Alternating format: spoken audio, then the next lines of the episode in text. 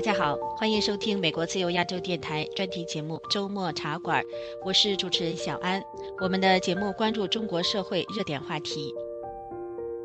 对于恋爱结婚，不同的人有不同的看法。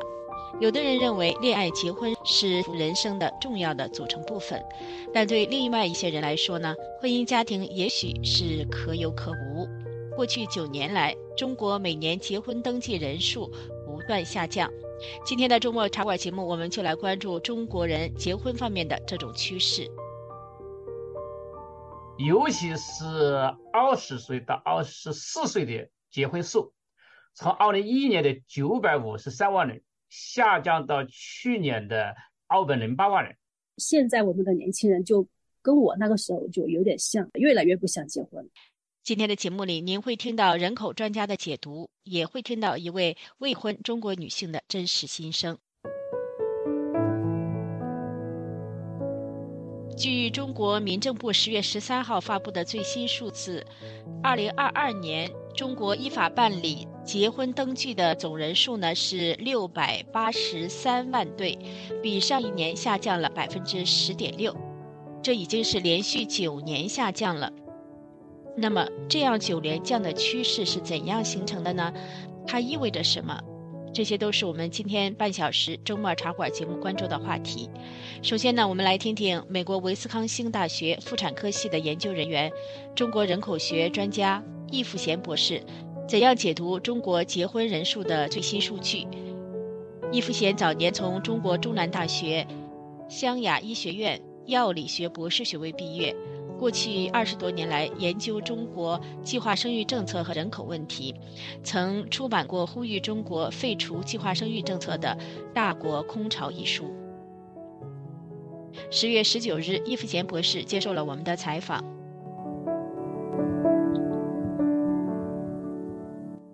易富贤博士，您好。您好。中国民政部公布的跟结婚呐、生育呀。呃，这方面的一些数字，每个季度的数字啊，您都有。呃，他公布的是二零二二年全年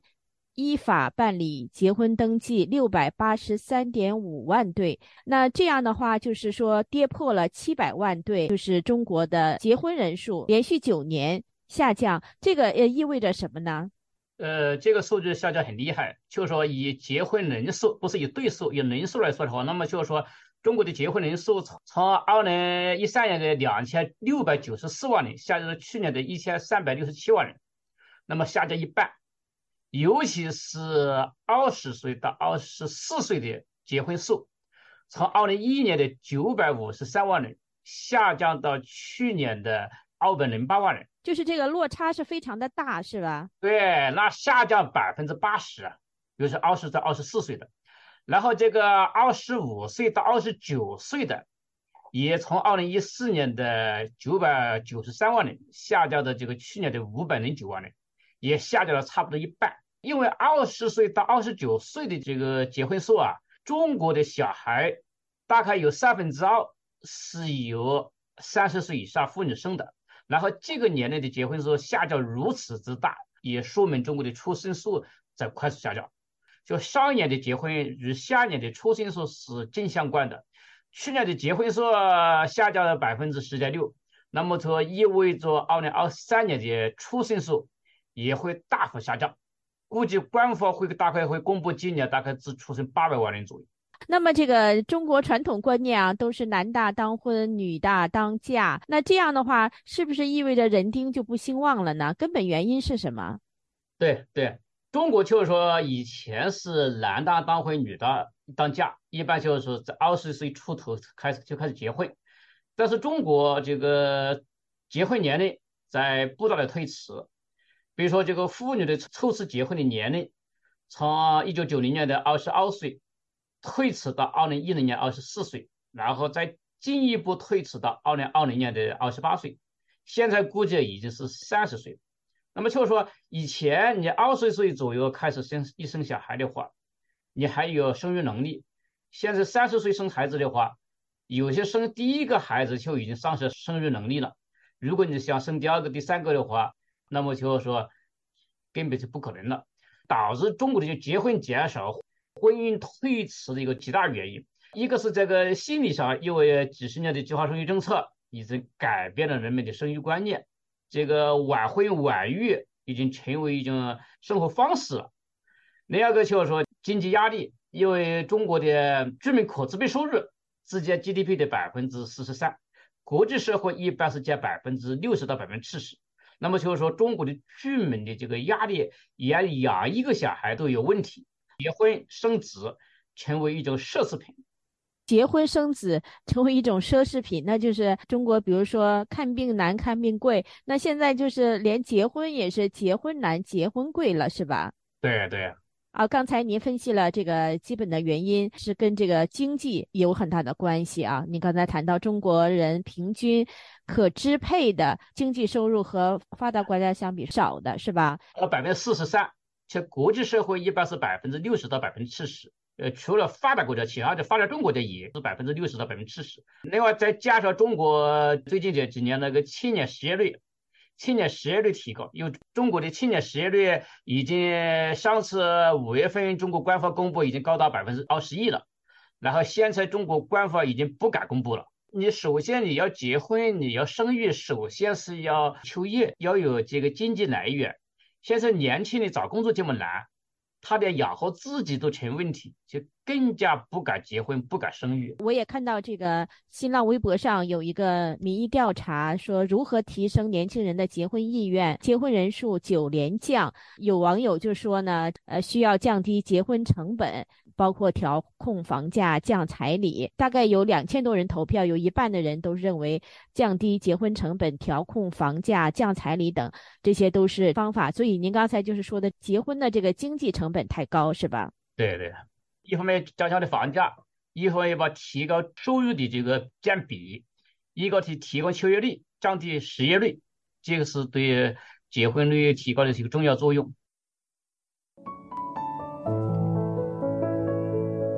据《纽约时报》中文网报道，二零二三年的第一个季度，中国结婚人数比去年同期增加了四万，但是离婚的人数同时增加了十二点七万对。欢迎各位继续收听美国自由亚洲电台专题节目《周末茶馆》，我是主持人小安。现在，美国的中国人口问题专家易富贤博士。为大家分析中国结婚人数九年连续降低的根本原因和潜在影响。易富贤博士，中国现在每年啊结婚的人数大幅降低，结婚率也在降低。那二零二二年的这个结婚率比二零二一年降了零点六个千分点。中国人啊这样的结婚率在世界范围内看是一个什么样的水平呢？中国的结婚率是从二零一三年的千分之九点九下降到去年的四点八，下降了一半一半多。但是就是说，这种数据整个东亚地区，东亚地区目前结婚率都很低。比如日本也，只有四点一。日日本是一个原因，它是因为它总人口就是老龄化比中国大，它人口基数比中国老，所以它低一些。但是日本生育比中国高。还有韩国的结婚率只有三点七。韩国目前的生育率也是全世界最低，去年只有零点七八。呃，台湾的生育这个结婚率比中国大陆要高，台湾的结婚率去年是五点四，中国四点八。那么这个结婚呢，看网上的这个专家，中国有专家解释啊，本来是两个人愿意一起呃共同的生活，建立一个家庭是降低经济成本的，那现在在中国怎么就成了一个高经济成本的一个事情了呢？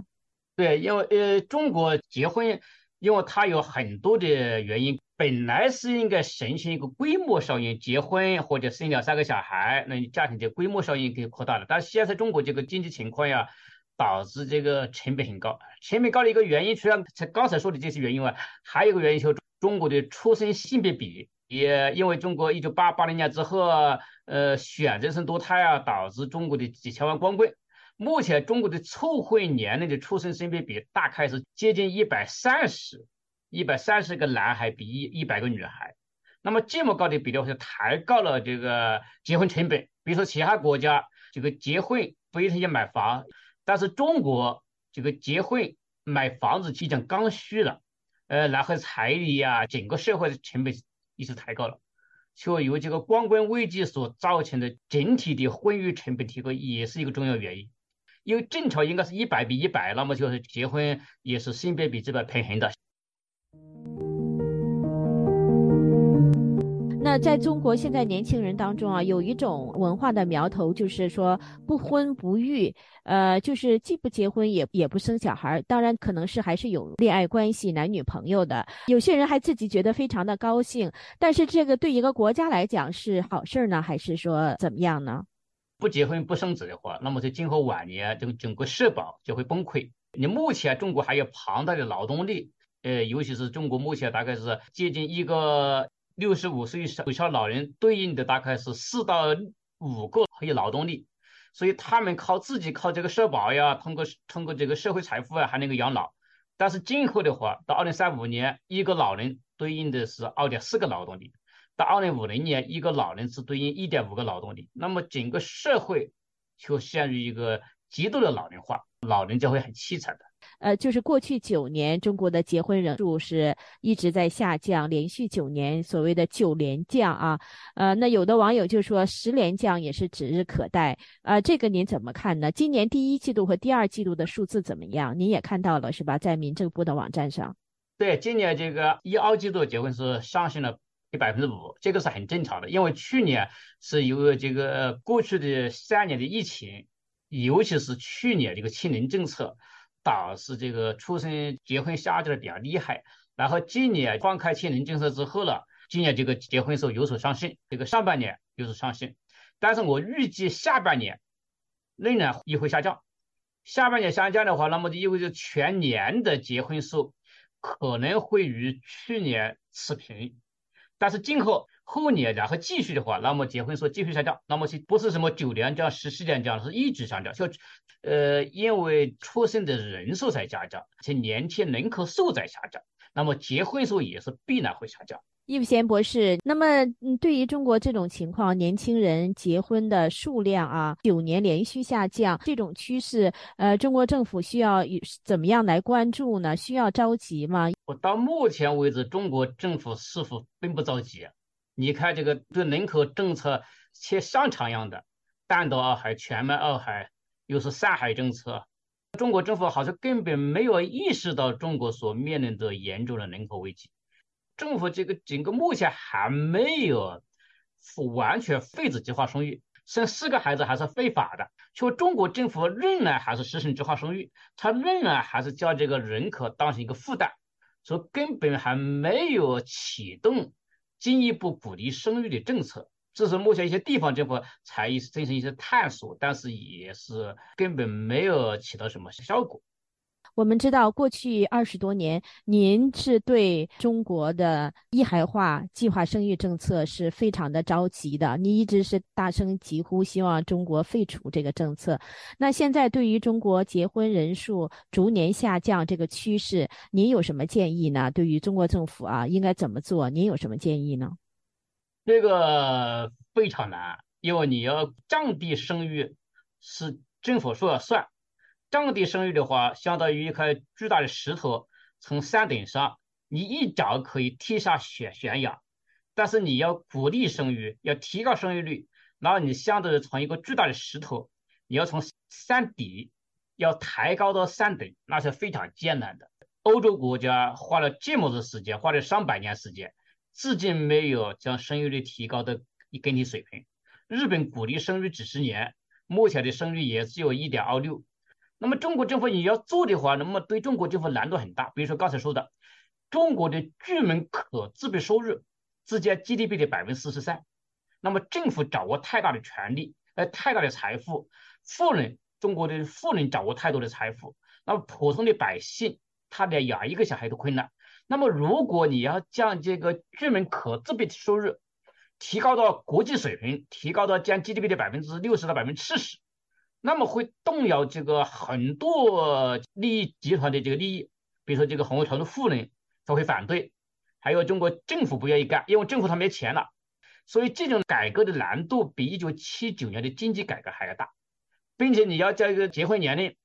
要从目前是三十岁左右要提早到二十五岁以下的话，那么对整个教育体制重大改革，比如说你这个呃教育，目前中国说是要搞什么人才红利，提高教育。如果你要结婚年龄提前的话，那么中国目前的政策是错误的，应该重点要改革教育，要让普通的这个青年在二十岁左右就完成了这个学业，然后进入婚姻。那么对中国这么可能很难做到，并且中国这些父母也不愿意这么干，一直想要孩子接受更多的教育。读大学、读硕士、读博士，那么你结婚年龄很难提前，所以这对中国来说，都是一个很难解决的问题，在今后几十年之内都很难解决。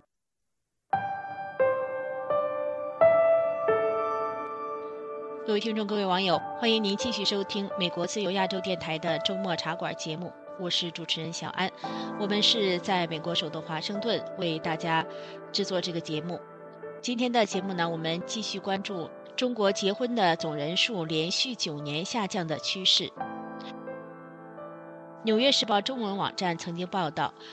由于工作难找、竞争激烈、生活成本难以负担，中国许多年轻人表示宁愿不结婚。现在，英国伦敦的网络权利运动的义工廖柳燕女士就有同样的看法。廖柳燕二零二一年离开中国时是四十二岁，一直未婚。十月十八日，廖柳燕在接受我们的采访时，坦率地聊起了她一直未婚的原因。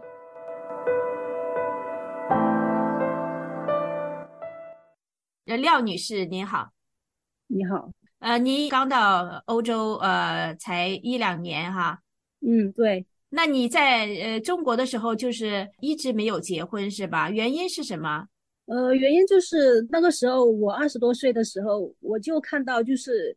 跟我同龄的人，他们很多人因为在农村的话是没有什么挣钱的机会，然后只能是被迫到外地去打工。这个上班时间是是很长的，每天要上班十几个小时，就是在生产线上必须要靠加班才才能挣到足够的生活费。因为每天上班时时间都很长，那这样子的话，他们如果要小孩的话，他们是没有时间照顾的，就必须要把小孩放在老家，嗯，然后让老家的爷爷奶奶或者外公外婆去照顾这样子。那我就觉得这样子的小孩非常可怜。所以就是说，你对这个妇女啊、儿童啊、年轻人啊这些人的权益这些问题都比较关注，是吧？呃，对，我想如果我像他们这样子。也结婚也生小孩的话，我的小孩也是要走同样的路子。我自己肯定是没有什么时间去照顾的，就是挣的钱也不多。那保证小孩能够比我们过得好一点的话，是非常艰难的。就主要就是留守儿童，这是一个很大的问题。那么就是说，你自己的经历是从中国的农村，然后到城市去打工，是吧？哦，对。年轻的时候是多大的时候去打工呢？其实我相对于很多其他的年轻人，可能相对来说好一点，因为我我有上学嘛，上了大专，然后我大专毕业以后才出去的。我二零零一年毕业嘛，那就是就是二十二岁的时候出去的，然后去广东东莞打工，就一直在东莞待了二十年。呃，所以刚才您谈到，就是说，因为你是这样的，从农村然后到城市去打工，就看到这个未来要是成立家庭，就对你觉得没有什么呃美好的印象，是吧？你就看到这些农村的留守儿童，你就觉得即使成立家庭，也不能给孩子提供很好的生长环境，这个对你是很大的心理的这个压力创伤。就是，对，就是冲击吧。二十多年过去了，那我觉得现在我们的年轻人就跟我那个时候就有点像，就就差不多。就都不想结婚了，越来越不想结婚。你也现在也是特别关注中国年轻人的心态。呃，现在呃这些年啊，中国年轻人结婚的人数就是逐年降低。呃，您觉得是一种什么心态呢？我就是认为就是看不到希望呀，没有希望。所以，因为如果要结婚的话，对于很多人来说，结婚就意味着成家，成家可能就是要要生小孩。那你的父亲是送外卖的，那你你的后代。你花了那么多钱培育出来的后代，那还是在送外卖。可能你你送个外卖、送快递的收入，根本就就是比不上你父母花在你身上的钱，就是看不到希望。那现在不但说没有过得比以前好，还过得比以前差了。那现在就是形势是越来越差，很多人就是年轻人从学校毕业出来都找不到工作，啊。那像我这样的人，三十多岁、四十多岁的中年人，在国内失业率也是很高的，因为他们过了三十五岁以后，很多就是被裁员了，可能还拿不到赔偿。你想要去赔偿，想想要去维权的话，你还要被打压、坐监狱，就是这这样的事情。那你想一下，对人的打击是很大的。那你说下一代没有说比我们以前过得好呀？那你看现在下一代有多卷？你觉得现在年轻人也生活、经济这方面都面临着，甚至比你们父辈、比中国这个上一代更加大的压力，是吧？啊，对，更加大的压力，然后你要付出很多时间和精力，但是呢，也没有说过得比以前好。你不管是说从物质上还是精神上，都是比以前差的。你所谓的物质上，就是你买房子你买不起呀，那教育也不行，吃的又没有呃食品安全保障。那你想一下，比以前更差，这样的生活有什么希望呢？你上个班动不动就被裁员，然后九九六啊、零零七都有，这样的生活有什么希望？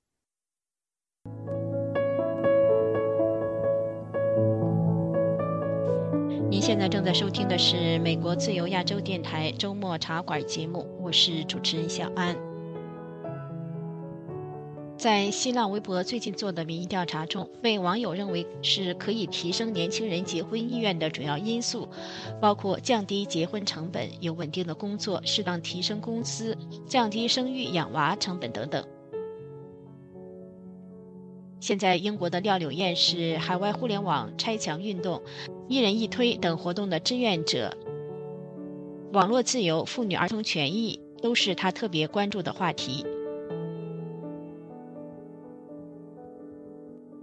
廖柳燕表示，她十分理解现在中国许多年轻人不结婚生子、选择躺平的心态。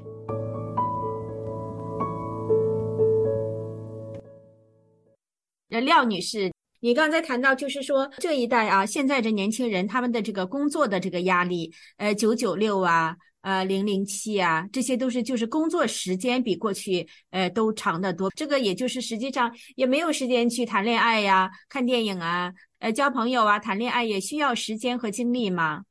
啊，对，时间和精力还有金钱啊，这些都是很大的问题。以前就是加入世贸以后，那二这二十年，就是相对来说，好歹他们在外面打工还能挣到一点生活费。那现在生活费可能。也挣不到了，因为这些民企都倒闭了，外企撤走，就没有工作机会了嘛。然后他们很多人又不好意思回家，那你想想，不好意思回家，你又挣不到钱，那怎么办呢？就是更加绝望，就是更加看不到希望，所以就选选择躺平呗。所以你说这就是呃，中国有很多的人，年轻人啊，中年人，年轻人就是选择躺平的呃原因是吧？啊，对。呃，《纽约时报》中文网站呢，他们也有一篇文章，也是提到了您刚才说的这一点，就是说，呃，新冠清零结束之后呢，让中国更多的年轻人呢，对未来呢。呃，失去信心。其中有的人就说呢，说是婚姻呢，对于一些城市的女性来说呢，有一些在城市的女性呢，她们的经济独立能力和受教育水平达到新高，所以对他们来说呢，婚姻呢，从经济角度来看呢，呃，就是不再是必须的了。就是说，很多女性不需要靠结婚来养活自己了。啊，这个你怎么看呢？我觉得就是像这样的人的话。是有有一部分存在吧，但是我觉得这样的人可能也不是很多数。最主要的就是还还是看不到希望。我在网上有看到很多那些视频号啊，就是有一些人他们会选择就是不结婚，但是他们可以有自己的孩子，就比如说通通过试管婴儿这种方式，他们比较独立嘛，然后经济也还可以，但是他们会选择不结婚。这个呢视频我也见到过，在这个微信上有这样的视频哈，有这样讲的。那么《纽约时报》中文网站他还报道说呢，那在中国有调查显示呢，中国的一些男性呢，说是他们付不起呃结婚的费用，这是一个他们呃不想结婚的原因。他们说呢，就是有一种压力呢，使他们感觉啊，在约会之前就必须要有这个房屋和汽车，所以这个也让他们感到很大的压力。这种心态你怎么看呢？这种心态我我能理解，我老家在农村嘛，就是我们村里面的那些没有结婚的男的就很多，那那有很多他们不是说他们不想结婚，就是因为他们付不起这些费用，没有这个条件去结婚，去找女朋友，在他就是他人可能长得也不怎么样，然后又没有学历，又没有一技之长，都会导致就是现在结婚的人会就是越来越少。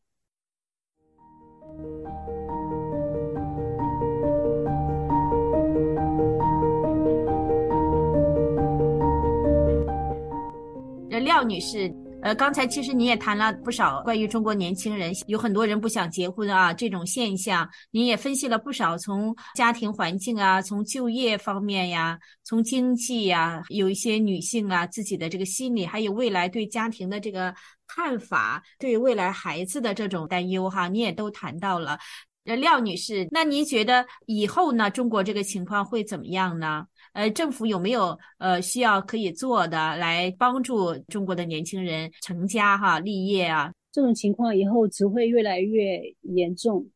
在我看来，就是在这个独裁体制之下，这个问题是是无解的。因为中国共产党他始终的话，他做什么事情，首先都是要维维护他自身的利益，保证他的统治地位。那这样子的话，他怎么可能会去？反正到目前为止，我没有看到。就是说他会做一些什么措施来改变这样的状态，他做的那些事情只能让这样的现象就是更加恶化，所以我想可能这也是很多人一个感觉吧，要不然他们为什么都不愿意结婚？你也比较坦率啊，您就谈了自己的这个经历，谢谢您跟大家分享你的自己的这个经历。就是说你这种经历啊，是不是呃中国的这个年轻人到城市去打工是一种比较典型的一个经历呢？是不是很多的从农村到城市来工作来打工的呃这些年轻人都同样面临着呃像你当时面临过的工作时间长啊、经济收入低呀这些方面的这些压力呢？看不到未来。我就觉得他们现在比我们那个时候更惨了，比我们更惨，因为我们那个时候二三十岁的时候，中国刚加入世贸组织没多久，就那个时候，呃，经济发展它是往上走，但现在不是，就是现在他们已经没有什么工作机会了。那如果他自己想去，比如说想去创业啊，那政府也会不断的去打击他们，挣不到钱，然后亏本，然后就要关门。呃，让人绝望的感觉不是说你现在你亏本了，你关门了，而是说你现在遭遇了这样的事情以后，你找不到其他的方式，没有其他的路子可以走，因为其他的路子也是一样的结局。就是现在的年轻人是看得到这样的结局的，你你干什么现在都是看不到希望的。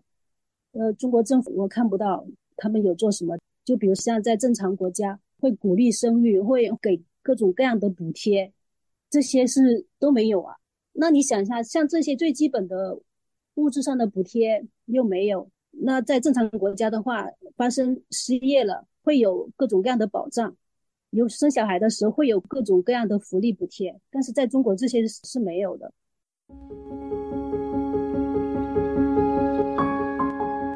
大家知道，中国一些民政部门、妇联组织近年来采取了措施，提倡节俭办婚礼。